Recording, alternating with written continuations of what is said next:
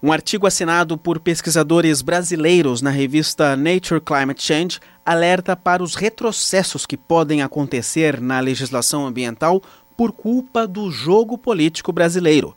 Diz o estudo, abre aspas, em troca de apoio político, o governo brasileiro sinaliza com um aumento do desmatamento a proprietários de terra, colocando em risco a contribuição do país para o Acordo de Paris. Fecha aspas.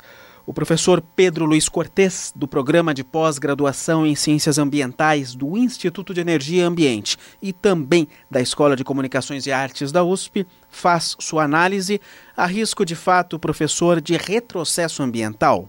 Sim, esse risco ele é evidente, inclusive por outras iniciativas que já foram empreendidas ou que vêm sendo empreendidas, pelo menos desde do, do ano passado. Né? Então nós tivemos já no ano passado né, um projeto de lei que buscava reduzir o tamanho da floresta nacional do Jamanchim.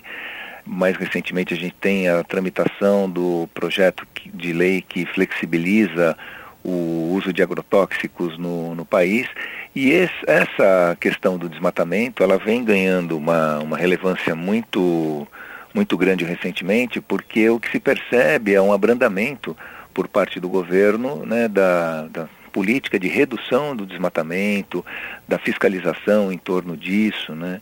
O segundo o próprio artigo relata, né, o Brasil hoje ele é o sétimo maior emissor de gases de efeito estufa no, no mundo, né? E entre 2005 e 2012 nós, te, nós é, tivemos uma, um fato bastante positivo, que foi uma redução é, de 54% das nossas emissões boa parte por conta da redução do, do desmatamento.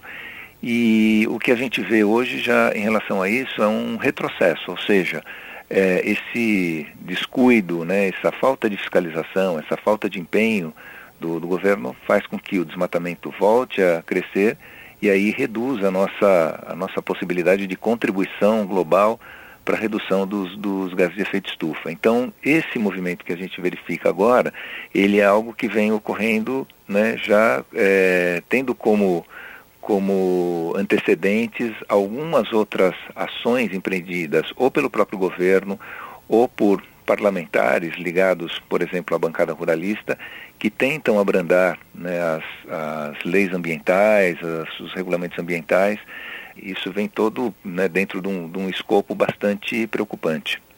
É possível, professor, uma política de Estado no país nessa área, nessa área da ecologia, acima dos governos? O que, que falta para essa consciência geral? Não, isso é, isso é totalmente possível. Né? Há exemplos de, de que isso é, pode funcionar. Talvez um dos grandes exemplos que escapa dessa área rural seja o PROCONV, que é o Programa Nacional de Redução de Emissões Veiculares, né, que vem é, sendo desenvolvido desde o final dos anos 80 e que promoveu uma série de inovações na indústria automobilística que é, tornando os modelos comercializados hoje muito menos poluentes do que os do que, os, do que aqueles produzidos é, nos anos 80 ou nos anos 90. Essa política foi bastante exitosa e ela perpassou diferentes governos, diferentes é, perspectivas ideológicas, quer dizer, isso é possível. Agora, é preciso que isso seja é, costurado na sociedade como um todo para que isso tenha solidez e possa ser é, desenvolvido ao longo de, é, de mais de um mandato. Né? Então, principalmente quando se fala das questões relacionadas a, ao agronegócio, isso precisa realmente ter uma, uma participação, uma conscientização da sociedade muito grande para que haja um grande, vamos dizer assim, entendimento nacional a respeito das necessidades do, do não só do setor né, de, de produzir alimentos, mas também das preocupações ambientais que a gente tem que ter é, relacionadas a, a essas atividades para que a gente possa ter um acordo, né, uma política de, de Estado que perpasse aí diferentes mandatos, né, e ela seja desenvolvida ao longo aí de, de vários anos. Isso é possível, não estou dizendo que seja fácil, mas é, é, necessário que haja uma ampla discussão a respeito disso para que não seja uma política imposta de cima para baixo e que acabe não contando com a adesão da, da sociedade, o que fatalmente iria comprometer a sua consecução. Né? Então, é, é possível e demanda negociação, demanda entendimento e a gente pode caminhar nesse sentido. Agora, é, obviamente é necessário vontade política. Ainda sobre esse artigo nessa renomada publicação científica, professor, o artigo de pesquisadores da UFRJ, UFMG e também da Universidade de Brasília, o custo desse retrocesso brasileiro é estimado a 5 trilhões de dólares.